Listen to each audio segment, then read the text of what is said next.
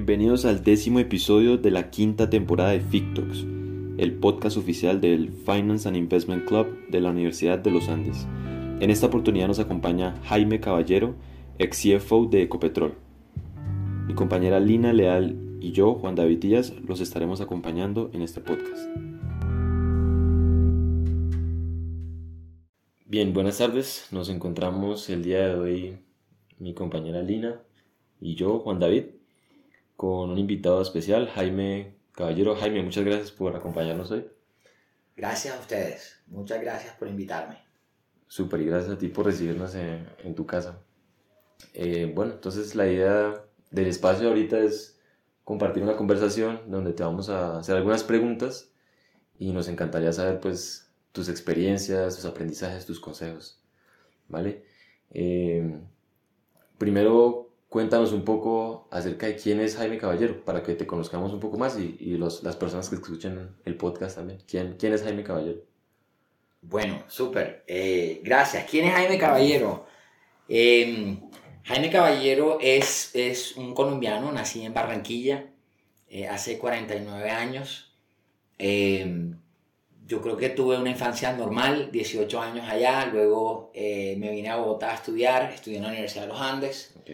Eh, y, estando en la universidad empecé a trabajar en el sector minero energético, eh, donde, donde he tenido una carrera larga, unos 25 años, eh, que, que, culminaron hace poco estando como vicepresidente financiero en Ecopetrol y que de ahí de pronto donde más reconocimiento como público he recibido. Habiendo dicho eso, pues el, verdadero Jaime es un hombre de familia. Eh, tengo una esposa que se llama Natalia, tengo tres hijos, Camila, eh, María José y Felipe. Eh, alrededor de ellos gira, gira buena parte de mi vida. Y del resto soy una persona que, como todos aquí, quiere, quiere seguir creciendo personal y profesionalmente. Y que al final de mis días sienta que, que dejé las cosas un poquito mejor que como las encontré. Me, me encantó esa forma de, de, presentarte. Primero lo que conoce el público y luego el verdadero Jaime. Gracias. Listo. Pues nosotros de lo que habíamos buscado acerca de tu vida encontramos que habías hecho tu pregrado en Derecho en la Universidad de los Andes y nos parecía muy curioso cómo se hace ese salto de el derecho al mundo de las finanzas un poco el sector energético. ¿Cómo se dio ese salto? ¿Qué fue lo que te cautivó? Sí, sí, es, es, es, es algo que, que, a mí mismo me, me, me, me, impresionó un poco y es algo durante, durante de, lo que durante mucho tiempo, de hecho, les confieso, me avergoncé. ¿sí? Tenía una inseguridad alrededor de ese tema. Eh, la historia, la historia es esta. La historia es, eh, cuando yo estaba en el colegio, yo sentía que tenía una vocación por el tema como de los negocios. Yo sentía esa vocación. Pero también sentía que tenía una vocación por el tema como del derecho. Era un área donde yo, eso es como cuando uno está en el colegio, eh, tú sientes que te destacas por unas cosas y otras por las que no. Yo sentía que me destacaba por eh, en los temas de debatir, en los temas como ese entendimiento como político, todo ese tipo de cosas, eso me llamaba hacia el derecho, eh, pero también me gustaban los negocios. Entonces no sabía qué hacer y me metí a estudiar economía en los Andes, eh, pensando que economía era como un balance entre las dos cosas. Yo veía en ese momento que los economistas pues se pronunciaban sobre temas económicos, temas políticos, temas de todo, y yo dije, eso puede ser lo mío, y estaba además como de moda. Eh, después de un año eh, estudiando economía, me di cuenta que eso no era lo mío. O sea, los economistas se dedican mucho a temas como de planeación del país, política pública, todo ese tipo de temas. Y yo no encontraba esos temas apasionantes. Y comencé a eh, meterme por, a escoger materias de finanzas. Y, y, cogiendo materias de finanzas me dije que lo, realmente lo que a mí me gustaba era finanzas, no economía. Entonces eso por un lado. O sea, por un lado está eso. Por otro lado, también me di cuenta que cuando, eh, eh, bueno, decidí tomar un doble programa en Derecho, ¿verdad? Y me sentía plenamente feliz, me sentía muy a gusto con los compañeros, con todo ese tipo de cosas. Entonces me comencé a forjar este sueño de lo mío es ser un abogado de bufete, firma de abogados y todo el cuento. Eh, y creía eso. Y la vida dio unas vueltas. Eh, entré a hacer una práctica empresarial cuando estaba en sexto semestre. Entré a una compañía del sector minero energético. Eh, entré como abogado. Y al cabo de seis meses ahí me di cuenta que yo me identificaba mucho más con los que estaban negociando los contratos, haciendo los números, mirando como las condiciones comerciales, que con los abogados que estaban negociando las cláusulas legales. Y eso fue un proceso gradual, como de darse uno cuenta de eso. Pero pues eh, por ahí comencé a encaminarme, poco a poco, poco a poco. Fue un proceso muy gradual. Ahora no voy a entrar en todos los detalles, pero les quiero contar algo que sí fue muy importante y es que eh, ¿cómo es el salto a lo financiero? El salto a lo financiero es que 10 años después, eh, a mí un mentor, y esto es algo muy importante, un mentor me dice, bueno Jaime, o sea, tú, tú tienes potencial para, para, para, para, para tener una carrera exitosa, pero ¿cuál es, cuál es el ancla, el ancla que te apoya? O sea, tú sabes un poquito de todo, ¿sí? Porque te has metido en muchas cosas, ¿verdad? Y haces las cosas bien, pero ¿cuál es el ancla? Tienes que coger una ancla fuerte, una disciplina donde tú sepas más que los demás. Y tienes que escoger. Y en ese momento, ya esto, y esto no tiene que ver con que estudiaste, esto no tiene que ver con, con nada de eso. Esto es un tema de en qué te quieres destacar. Y yo tomé la decisión en finanzas. Sí, voy a coger finanzas. O sea, ese, ese, ese amor que tengo por ese tema, esa curiosidad, la voy a trasladar en, en una disciplina. Y me tocó duro, ¿no? O sea, y, y digo, ¿por qué? Conscientemente tomé roles, habiendo podido coger unos roles más grandes, de pronto que me pagaran mejor, que de pronto tuviera otro protagonismo, opté por coger esos roles financieros que me dieran esa como fortaleza técnica que iba a necesitar a largo plazo.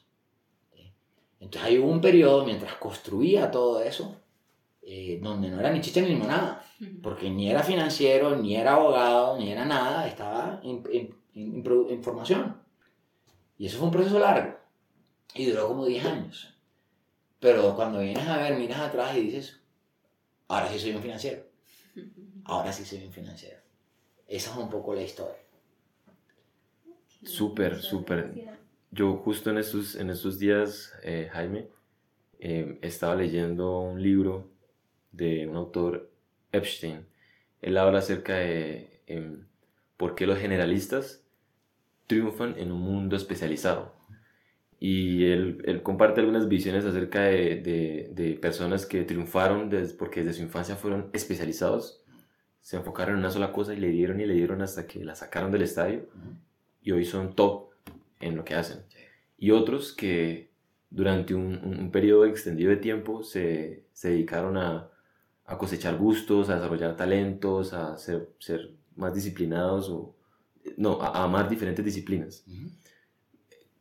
¿Qué rol jugó en tu vida esa oportunidad de poder picar un poquito allá, un poquito acá, intentar aquí, intentar allá, para forjar el, profesional que, que, eres o que estás siendo? Sí, total. Eh, gran libro, Range, se llama el libro. Range. Sí, tremendo libro. Lo recomiendo también. es un gran libro y, y, y, comparto muchas de sus conclusiones. O sea, yo creo que, yo creo que tú tienes que escoger a, a lo largo de tu vida, tienes que escoger si tienes tienes un skill, o sea, una pasión, una habilidad eh, eh, que te da para una especialización, o de lo contrario, entonces te tienes que ir por lo general, ¿verdad? Eh, los ejemplos que él pone en su libro son todos los deportistas, pues obviamente, pues si yo soy un, un deportista privilegiado desde chiquito, soy campeón y soy de lo mejor, pues enfóquese en eso, hermano, porque solamente de meter, y aquí otro libro, Malcolm Gladwell, 10.000 horas, si le metes 10.000 horas te vas a volver un experto en el tema. Eh, pero no, no todos tenemos esos, esos dones tan evidentes. Entonces, y vivimos en un mundo de, de, de, complejidad. Vivimos en un mundo de complejidad donde el éxito viene de múltiples cosas. Hay que tener capacidades interpersonales, lo que llaman habilidades blandas, hay que tener capacidades de liderazgo, hay que saber lidiar con la incertidumbre, hay que saber tener olfato, ¿sí? Hay que saber tener olfato para cuando es el buen momento para las cosas. Todas esas cosas. Y esas cosas que te las da experimentar muchas cosas. Si tú te metes en un laboratorio, no, hay, hay excepciones, ¿no? Pues si tú eres un, un físico cuántico que quiere mandar un cohete a la luna, pues te tienes que dedicar a eso. Pero para la gran mayoría de las otras cosas, tu éxito va a depender de una mezcla de conocimiento técnico con habilidades interpersonales. Y esas habilidades interpersonales y ese criterio se desarrolla es exponiéndote a circunstancias y, condiciones muy diferentes. Eh, creo que eso es importante. Lo otro que también es importante es que esas experiencias te permiten conocerte a ti mismo. Pues yo sé que hay, yo tengo amigos que, algunos amigos que, que desde muy pequeños como que parece que la tenían clara, ¿verdad? Pero son la minoría. La gran mayoría de mis amigos, la vida es un proceso evolutivo donde tú te estás conociendo a ti mismo. Y como te estás conociendo a ti mismo, pues trata de buscar experiencias que te permitan, pues, que cuando lleguen las grandes apuestas de tu vida, las tomes con un mejor conocimiento de quién tú eres. Entonces, pues todo esto para decir que a mí el tema del generalismo sí me sirvió. Ahora, vuelvo y digo, y recuerden mi, la, la, la respuesta que di a la anterior pregunta. Eh, una cosa es ser un generalista y otra cosa es no ser ni chicha ni limonada. Son dos cosas diferentes. Tú sí tienes que ser muy bueno en unas cosas. Tienes que ser bueno. La gente tiene que reconocer, o sea, tú, o sea, una cosa es que yo sé un poquito de todo, o sea, yo puedo ver el mar, puedo ver, puedo ver el bosque y no detenerme en el árbol, eso es muy bueno. ¿Cómo tengo esa visión panorámica de los problemas? ¿Cómo tengo una visión panorámica del mundo? Eso es excelente.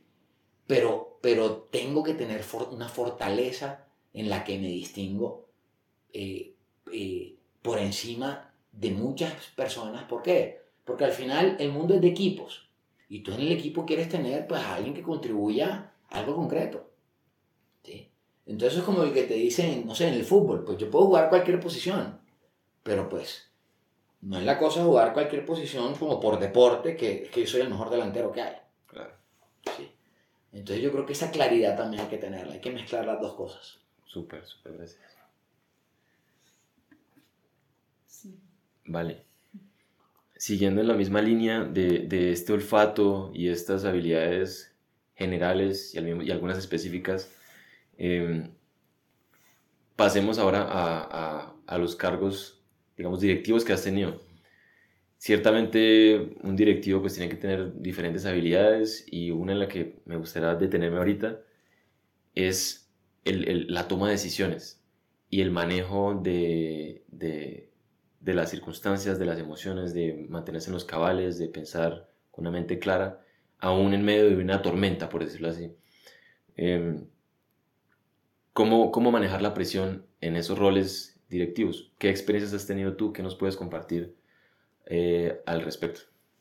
Sí, eh, uff, ahí, ahí, hay muchísima tela que cortar, muchísima tela que cortar. Pero pues eh, eh arrancaría por decir que, que, que una, cosa que caracteriza los roles directivos es que al final pues tus decisiones afectan a mucha gente. Y eso es un lente, o sea, un lente para ver la toma de decisiones es esa, ¿no? Las decisiones afectan a muchas personas, entonces hay una responsabilidad grande. Y tú, yo creo que lo primero que uno tiene que ser consciente es ser consciente de la responsabilidad. O sea, no tomar a la ligera esa responsabilidad.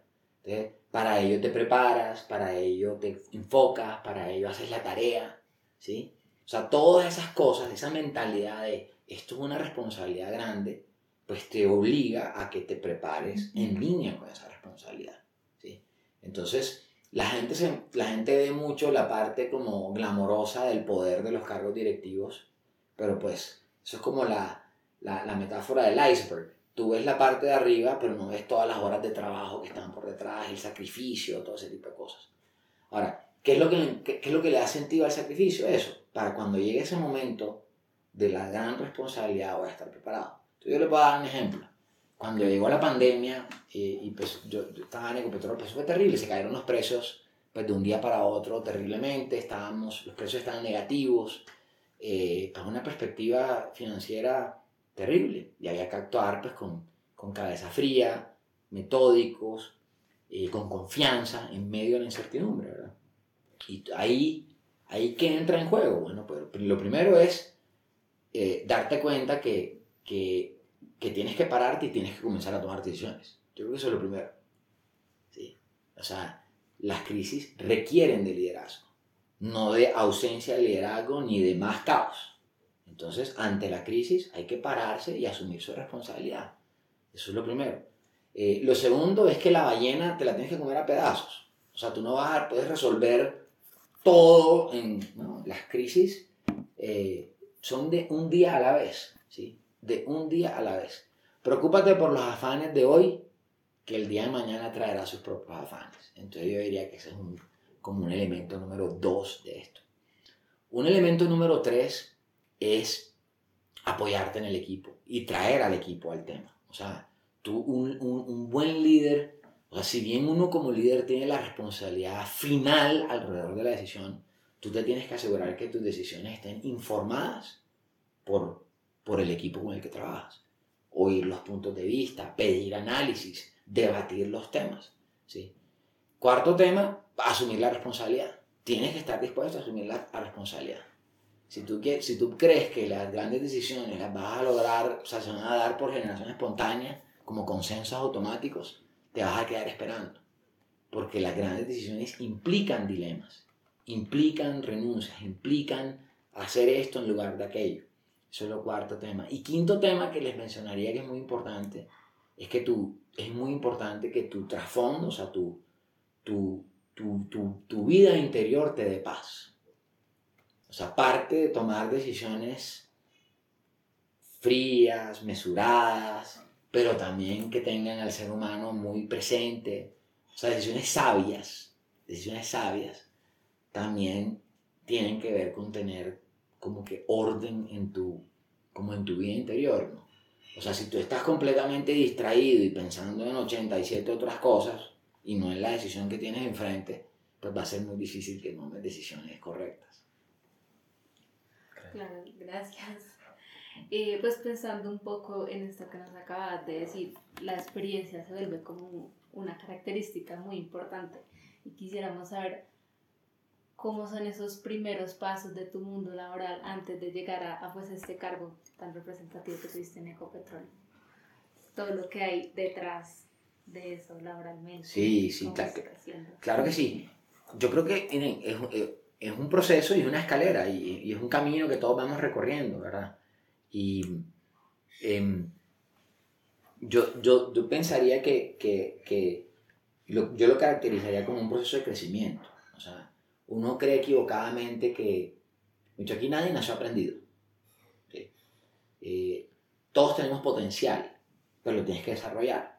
Entonces la pregunta es, ¿cómo te metes en circunstancias? ¿Cómo buscas circunstancias? ¿Cómo buscas oportunidades donde ese potencial se pueda desarrollar? Eso es lo que, eso es lo que yo le diría. Eh, te vas a equivocar, la, la vas a embarrar. Tu forma de pensar en el tiempo va a cambiar por lo menos conmigo sí sucedió. Yo soy una persona muy diferente a la que era hace 20 años. ¿sí? Eh, yo hace 20 años le apuntaba a la perfección. Yo ahora le apunto a la excelencia. La perfección no existe, la perfección te destruye. ¿sí? Eh, la perfección te hace creer que, que, que, que, tú eres superior a los demás o que alguien tiene la razón y los demás no. Te ponen ese tipo de controversias. Mientras que la excelencia te permite tener altos estándares, pero trabajar con todo el mundo. En fin. Eh, yo creo que son muchos elementos de la respuesta, pero yo te diría, ya tu pregunta de pues, cómo empecé, pues empecé paso a paso, empecé ensuciándome de barro, buscando las experiencias donde estaba el aprendizaje, haciendo muchos sacrificios. O sea, siempre busqué las experiencias donde más aprendizaje hubiera. O sea, yo tuve el dilema de me voy por donde me pagan más o me voy donde aprendo más. Siempre busqué me voy donde aprendo más. ¿Sí? ¿Dónde aprendo más? ¿Cuál es la mejor escuela? Yo tuve mucha suerte, ¿sí? De entrar a una compañía que era una gran escuela, que se preocupaban por la gente, que te, que te, te invertían en entrenamiento, que tomaban riesgos con la gente. Esas cosas hay que verlas. Hay que buscar una buena escuela. La escuela no se acaba cuando uno termina la universidad. Hay que buscar una buena escuela. Entonces, ¿cuál es una buena escuela? Y, y una buena escuela también tiene mucho que ver con con quién trabaja uno, con quién te rodea. Nosotros somos el reflejo de las cinco personas con las que pasamos el día. Eso seguramente lo hemos oído en algún lado. Eso es cierto. Tú eres el reflejo de las cinco personas con las que pasas tu día. Si tú estás en un entorno donde todo el mundo busca la excelencia, donde todo el mundo es puntual, donde todo el mundo hace la tarea lo mejor posible, donde la gente colabora, donde la gente se apoya y se felicita, se ponen metas altas, pues eso se vuelve contagioso.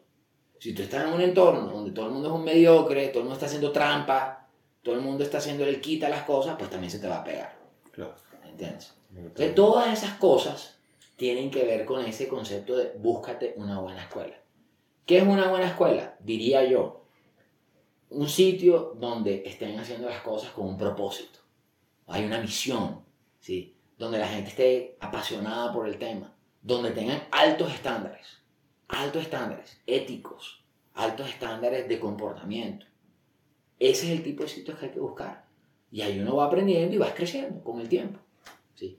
Yo obviamente, pues, o sea, esto, yo estoy viendo un poquito a los bifes, como dicen, porque pues de nada sirve yo contarles pues mi, mi carrera y hice este cargo y este cargo y este cargo y este cargo, pues eso es la hoja de vida y el que quiera meterse a ver la hoja de vida, métese en LinkedIn y la ve.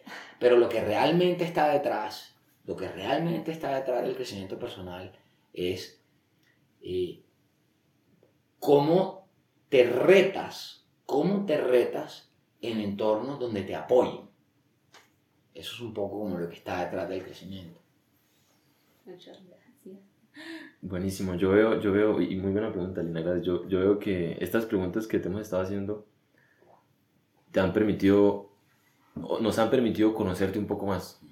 Me parece a mí en, en, con esas preguntas que ha sido un proceso muy reflexivo, todo, todo esto que nos cuentas, ¿sí? Porque pudiste haberte ido por, por el cargo, el título, cuánto tiempo duré, pero ha sido más, ha sido más a, a, los principios, a, a, las verdades básicas que has aprendido en todo este proceso y, y, yo creo que eso va a ser muy valioso para, para, para nosotros lo es, para mí ciertamente lo es y para los que lo escuchan.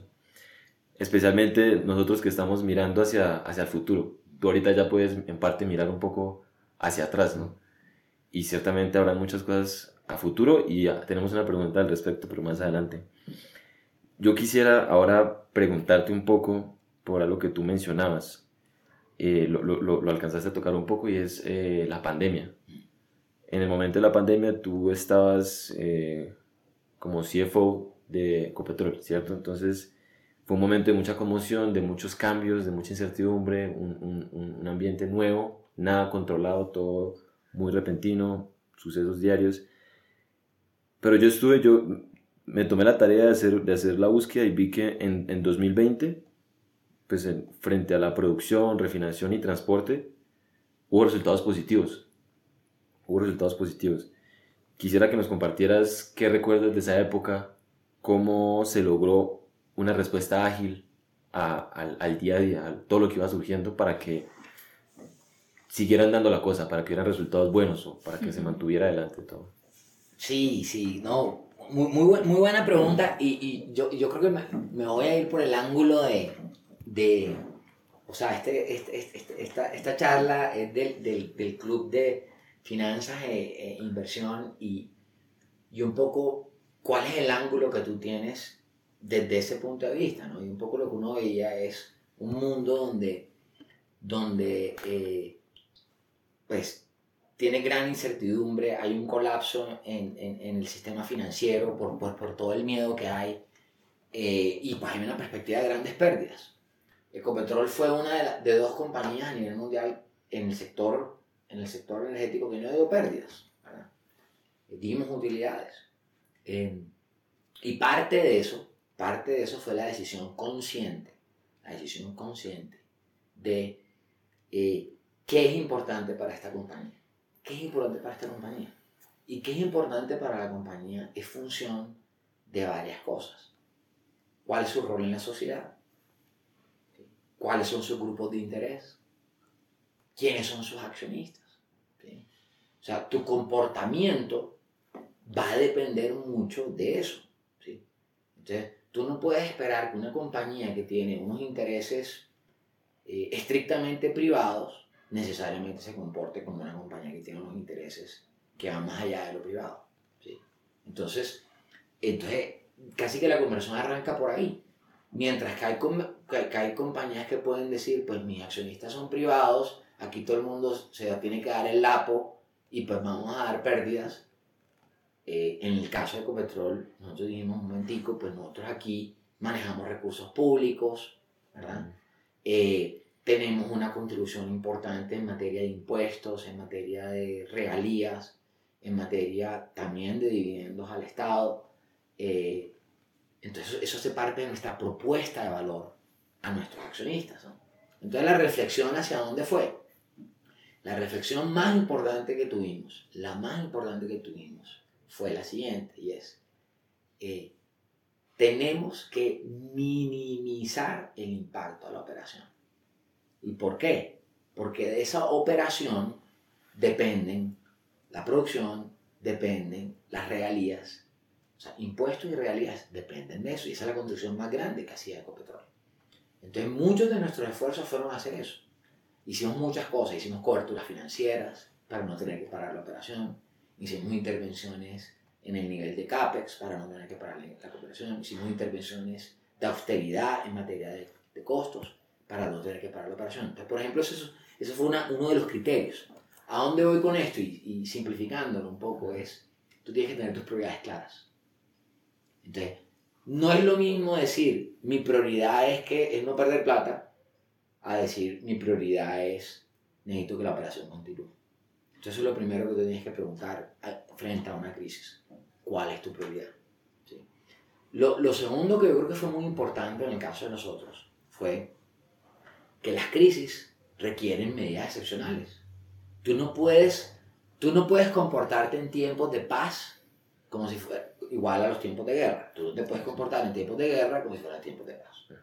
Entonces tú, tú, ante una crisis, tú tienes que cuestionarte toda tu forma de operar. O sea, claro que hay procesos, claro que hay procedimientos, claro que esta es la manera como lo hacemos en tiempos normales, pero tú tienes que pensar, es, es una crisis. Entonces, una de las cosas que nosotros hicimos fue salir a asegurar que tuviéramos toda la caja necesaria para manejar la crisis. E inmediatamente, inmediatamente salimos al mercado, captamos 2 billones de dólares para asegurar esa tranquilidad para que tú pudieras dispararte frente al negocio y decirle, ¿sabes qué? Dale tranquilo que la plata está. ¿Sí? Por ejemplo, ese es un, ejemplo de, de, cómo tú le das seguridad a, a, un negocio que se siente amenazado, que se siente en incertidumbre. Eso fue una de las cosas que hicimos. Em, y otra de las cosas que hicimos fue, por ejemplo, este tema de cobertura financieras, instrumentos financieros bastante sofisticados, ¿sí? Que la compañía no había, usado, no había utilizado antes, porque, uy, eso está complejo, y qué van a pensar, y qué van a decir, o sea, en fin, necesitamos aprobaciones, y qué tal que salga mal, y todo ese tipo de cosas, y tomamos la decisión. Esto nos hemos venido preparando, hagámoslo, y lo hicimos. Ahora, obviamente, como todo, ¿no? tu capacidad de responder en una crisis depende de qué tanto entrenaste en el periodo de paz. Ese es el otro tercer consejo que yo les daría. O sea, tú, eh, eh, en un, en un tiempo de crisis, darte cuenta que tienes un equipo flojo, grave. O sea, tú tienes que trabajar las cosas en el tiempo de paz. Entrenar, entrenar, entrenar, tener el equipo correcto, tener a la gente correcta, tener los comportamientos, tener la confianza. La confianza humana. O sea, eh, los logros que se hicieron en Ecopetrol son producto de un equipo, de todo un equipo. Los logros de Ecopetrol no son producto de, de una persona, son producto de todo el equipo donde cada quien tiene claro su rol. Y lo que tú quieres es que en ese momento, en el momento de la sinfónica, cada uno sepa jugar su rol y que lo haga de manera armónica, en armonía. ¿Vale? Entonces son como los temas. Y todo eso lo haces en el paz, en el tiempo de paz. Estos son solamente algunos temitas, ¿no? De esto nos podemos quedar hablando mucho tiempo, pero yo creo que esos son, eh, eh, eh, yo diría que son cosas que son que tú puedes llevar a cualquier negocio. O sea, el que esté escuchando aquí, que quiere meterse en, la, en el mundo corporativo, se puede llevar esto. Pero el que se quiere meter en un startup y llevarlo al mundo del startup, también funciona igual. Perfecto. Eh, y pensábamos en, bueno, salimos un poco de pandemia y llega este periodo de, de elecciones eh, a Colombia con, este, con la llegada de, de, Gustavo Petro y este cambio un poco como en, en la orientación de, del sector energético. ¿Cuál es tu opinión? ¿Cómo ves tú eh, el futuro de un sector como el petrolero con esta creciente popularidad de las energías limpias, eh, no sé, los paneles solares, los carros eléctricos? ¿Cómo se va a, manifestar en el futuro? Sí, no, tremenda, tremenda pregunta. Y, y yo creo que aquí hay como dos, dos o tres niveles de, como de respuesta.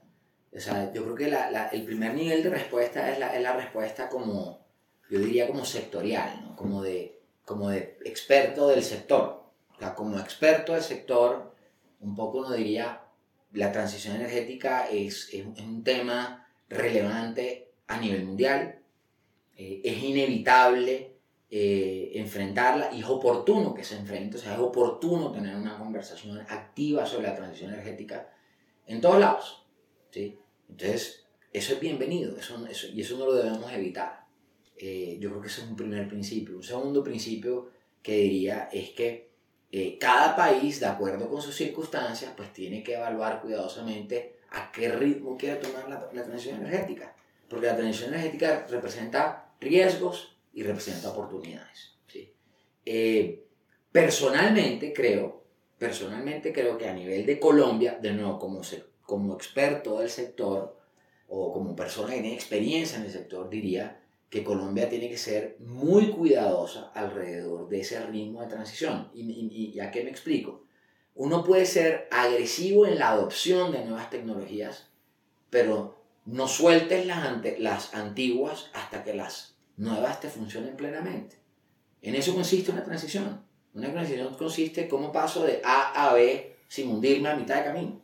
Y pues yo creo que eso es, el, eso es como la, la reflexión que yo diría que es eh, aplicable a Colombia.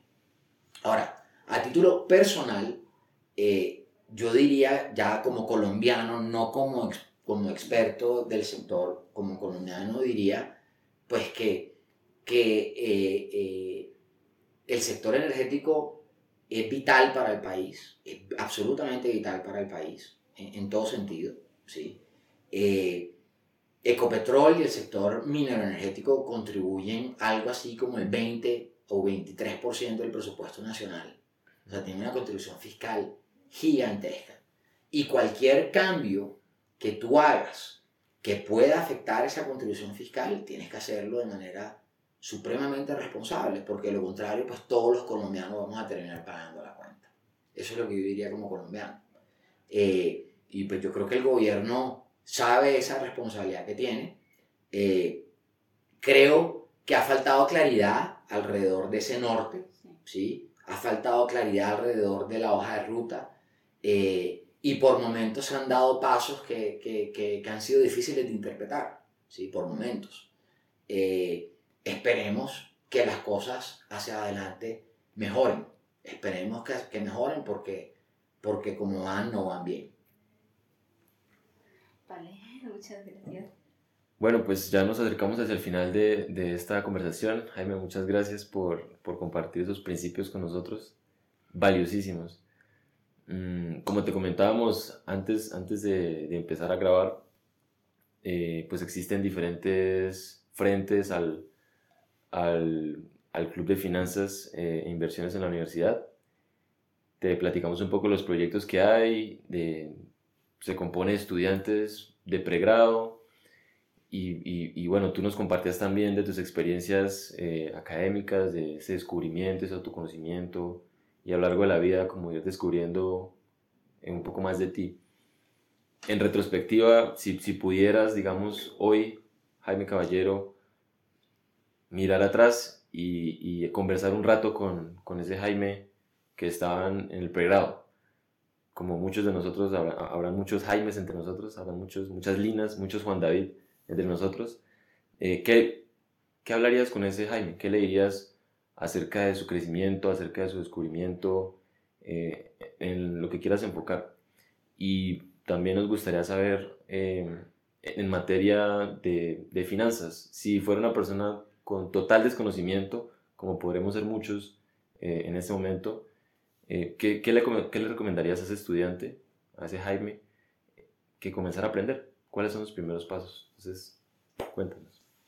Uf, tremenda pregunta. Tremenda pregunta. Voy a arrancar por la parte más fácil, que es la parte de finanzas. Okay. Eh, y, y lo, lo, que yo diría en ese tema es que las finanzas deberían ser parte del pensum de los colegios. ¿Entiendes?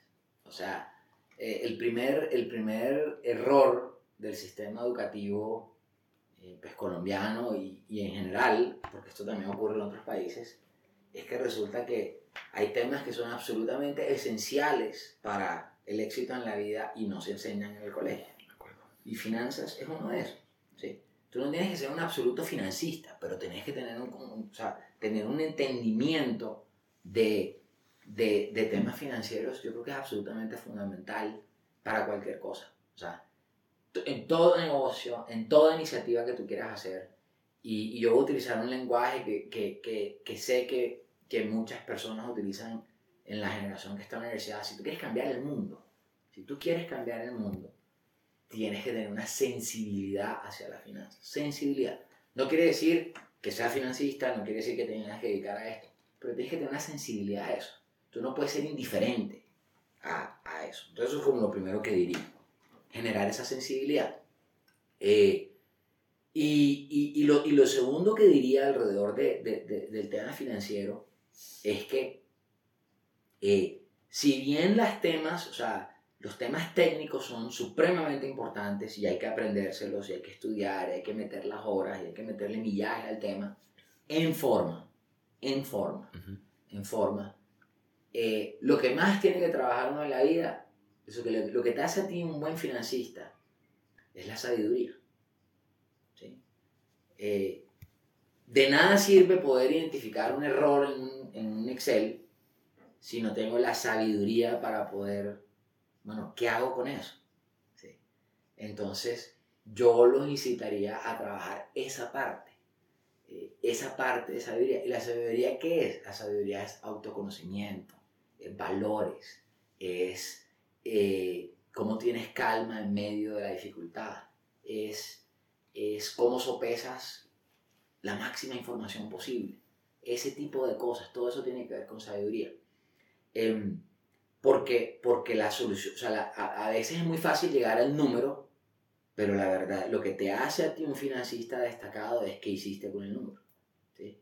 Y eso incluso tiene que ver incluso con temas fundamentales de carácter, como, oiga, yo les voy a dar un ejemplo, o sea, les voy a dar un ejemplo concreto. Eh, algo que a mí me han, algo, yo, yo, yo, eh, a mí no, a mí, a, yo, yo creo mucho que yo no, me, yo no me creo lo que yo me digo a mí mismo, pero sí, pues si alguien me dice algo, pues lo, tampoco me lo creo. soy muy escéptico de, en general de, de, todas las cosas y, soy, y, tiendo a ser muy autocrítico. Okay. ¿vale? Porque prefiero eso, le tengo mucho miedo a la arrogancia, le tengo mucho miedo a la, a la vanidad, le tengo mucho miedo a eso. Porque sé que es una trampa en la que puedo caer con, con mucha facilidad. Eh, pero algo que a mí me han dicho mucho, por ejemplo, es que eh, en Ecopetrol teníamos mucha credibilidad frente al mercado. O sea, si tú hablas con el mercado, o sea, el mercado de banqueros, analistas, corredores de bolsa, y nos decían siempre, ustedes tienen mucha credibilidad con nosotros. Y tú te preguntas, ¿y de dónde viene la credibilidad? La credibilidad viene de cumplir con lo que dices. Uno. Y la credibilidad, ¿sabes que también viene? De que la gente sabe que tú le vas a decir no solamente lo bueno, sino también lo malo. La credibilidad viene del compromiso con la verdad. ¿verdad? Y cuando tú eres un financiero, tú eres el guardián de eso. Hay muchas veces que lo fácil, lo conveniente es no hablar del número. Habrá gente que incluso quiere cambiar el número. Puede pasar, porque son temas difíciles. O sea, la, la diferencia entre, entre proceder con un proyecto y no proceder con un proyecto puede ser un número. Entonces hay temas fundamentales éticos de por medio. Y ahí tú tienes que tener carácter. Carácter de decir, esto es doloroso, esto nos va a costar a todos, a mí me encantaba este proyecto, pero no, no, no lo voy a apoyar, ¿me entiendes? Entonces, y el carácter viene, el carácter no te lo enseñan los profesores de finanzas, el carácter no te lo, enseña, no te en la universidad, el carácter, eh, algo, algo aprendiste de tu casa, pero el grueso del carácter lo tienes que trabajar tú en tu propia exploración, eh, en qué, cómo aprendes de tus errores, cómo aprendes de lo que te sucede. Y, y bueno, y, amarrando con, con, la otra parte de la pregunta, ¿qué, qué diría? Le voy a dar una respuesta súper esotérica. no sé. Pero yo le diría al Jaime ese que trabajara mucho más su vida espiritual.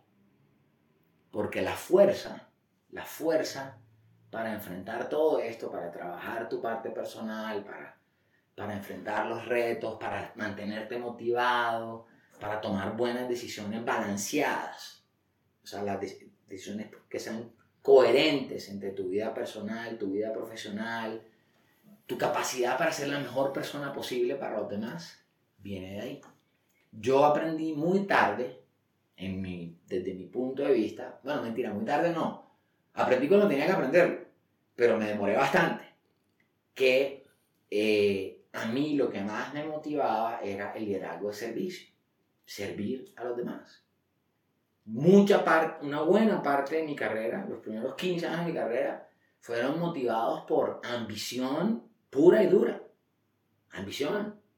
O sea, quiero tener éxito, quiero, quiero que me vaya bien, ¿me entiendes? Ese tipo de cosas, ¿sí? Eh, y eso no, no lleva a, a, un sitio de plenitud, o por lo menos a mí no me llevó. ¿sí? Yo llegué ahí y... y ajá. ¿Me entiendes? Eh, en cambio, el liderazgo de servicio, donde cuando tú comienzas a darte cuenta, bueno, y cómo lo que tú haces impacta a los demás cómo cambias vidas, cómo mejoras a las personas, cómo cambias circunstancias, cómo usas esos talentos, cómo usas los talentos que, que Dios te dio si, si, crees en Dios o que la vida te dio si no crees en Dios. Eh, cómo usas esos talentos para beneficio de los demás. Eso sí te llena. Eso sí te llena. Entonces, si yo le pudiera dar un consejo al, al, al Jaime de 20 años, sería ese. Cultiva tu vida espiritual para que encuentres más rápido ese, ese componente. Excelente, súper importante. Em, y ya como en sentido contrario, teniendo en cuenta cómo eh, la recién salida de tu cargo en Ecopetrol, entonces, ¿cuáles son tus nuevos horizontes ahora que tienes pensado? ¿Qué piensas sobre hacia dónde ir? pues ha sido un, un tiempo de mucha reflexión, ha sido un tiempo de mucha reflexión, porque nuevamente tú tienes que sopesar todas estas cosas, bueno, hacia dónde te quieres encaminar, ¿no? y, y, y, tú tienes un, o sea, tú tienes que elegir, o sea, te quieres ir, te quieres ir por, el, por, por un camino de hacer más de lo mismo, o te quieres ir por un camino nuevo de, de, servicio, de reinventarte en otro sentido, o, o le quieres dedicar más tiempo como a tus proyectos engavetados, porque todos tenemos como proyectos y sueños engavetados, ¿no? Que, que eso pasa con la vida ejecutiva. La vida ejecutiva demanda mucho, o sea, tú, tú escasamente tienes tiempo pues para, como para tu vida personal. Em, entonces estoy haciendo un poquito de todo. Estoy, estoy trabajando en mis proyectos engavetados, estoy, he estado explorando internamente un poco pues cuál es esa siguiente fase. Yo lo que les podría decir en este momento es es que lo que busco, ¿qué busco? Busco eh, esas oportunidades de servir. Ese es el lente, es el filtro que utilizo para evaluar las cosas. ¿A qué le quiero dedicar tiempo? ¿Sí? El tiempo es muy valioso. El tiempo es muy valioso. Pues es lo más valioso que tenemos. Entonces, ¿a qué se lo quieres dedicar? Entonces, eso, eso es lo que estoy haciendo. No sé exactamente eso se va a traducir en qué, ¿sí?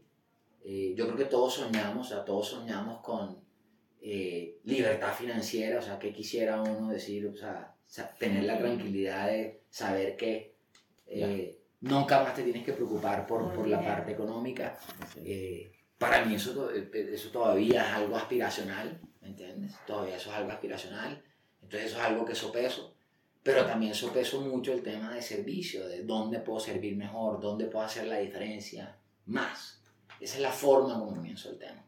Y en eso pues he tenido la fortuna, ahora ya, eso suena muy teórico, ahora en la práctica pues he tenido la fortuna de que me han invitado a participar en varios proyectos, estoy viendo, ya, y para, los, para el club este en particular, pues todo esto ha servido para tener un ojo para oportunidades de inversión. Entonces estoy metido en varios proyectos donde estamos viendo oportunidades de inversión, asesoro a personas en oportunidades de inversión, me invitan a participar como inversionista en algunas cosas, ese tipo de temas. Entonces, definitivamente esto, todo esto que he aprendido a nivel técnico ha sido tremendamente útil. Porque si te das cuenta que, que eh, te quieren tener en muchos equipos. O sea, te quieren tener en muchos equipos. Y puedes escoger. Entonces la pregunta es, se vuelven preguntas más existenciales. ¿Quieres ser un empleado? ¿O quieres ser un empresario? ¿O quieres ser un consultor? ¿Me entiendes? Eh, y ese es el tipo de preguntas que uno se puede hacer. Pero la, este conocimiento profundo en finanzas y, y, las capacidades interpersonales que traes a la mesa te permiten esa opcionalidad. Y ese de pronto sería el consejo que les daría. Y es que no hay nada mejor que tener opcionalidad. O sea, la vida, para los que son técnica, o sea, minded técnicamente, eh, hay en finanzas hay un concepto que se llama la opcionalidad. ¿sí? Y la opcionalidad cuesta. La opcionalidad cuesta. O sea, tener la opción de salir, tener la opción de escoger algo diferente, eso cuesta. Y yo les diría que una buena carrera gira mucho alrededor de opcionalidad. Entonces, algo que me, algo que me ha hecho, que me, que, que me satisface de, de, este momento, es tener esa opcionalidad. Ahora ya uno tiene que decidir, porque pues todos tenemos que decidir. Bueno, gracias. Excelente, excelente, ¿verdad? Muchas gracias por este espacio, Jaime. Eh, lo hemos disfrutado muchísimo y, y, hemos aprendido muchísimo sobre todo. Pues te deseamos mucha claridad en estos siguientes pasos y sí que puedas alcanzar eh, lo, que te, lo, que, lo que te permita seguir construyendo y alcanzando esa realización que, que buscas. Muchas gracias. No, gracias a ustedes, gracias a ustedes. Los felicito porque porque pues que estén en el club, que estén metidos en este tipo de conversación, yo creo que el que, el que, el que, el que esté oyendo esto y que le haya decidido dedicar pues 47 minutos de su tiempo a, a, esta conversación es porque es una persona que quiere crecer, que tiene curiosidad intelectual eh, y, y, y, eso, eso es tremendo. Eso, ese, esa es la base de todo. Esa es la base de todo. Así que los felicito. Y lo otro que les diría es que que eh, vivimos en un país que está lleno de necesidades, lleno de necesidades. Y uno lo que tiene que pensar es cómo esas necesidades son eh, un llamado, un llamado, ¿sí? un llamado. ¿Dónde puedo contribuir? ¿Dónde puedo contribuir? Y claro, en medio de eso, chévere, hagamos, hagamos capital, o sea, está bien hacer plata, está bien crecer profesionalmente, está bien ganar reconocimiento, eso, esas cosas no son malas. Pero el propósito, el propósito superior, eh, eh, yo creo que tiene que ser mayor, ¿no? Tiene que ser mayor. Muchísimas gracias. Gracias a ustedes. Muchas gracias.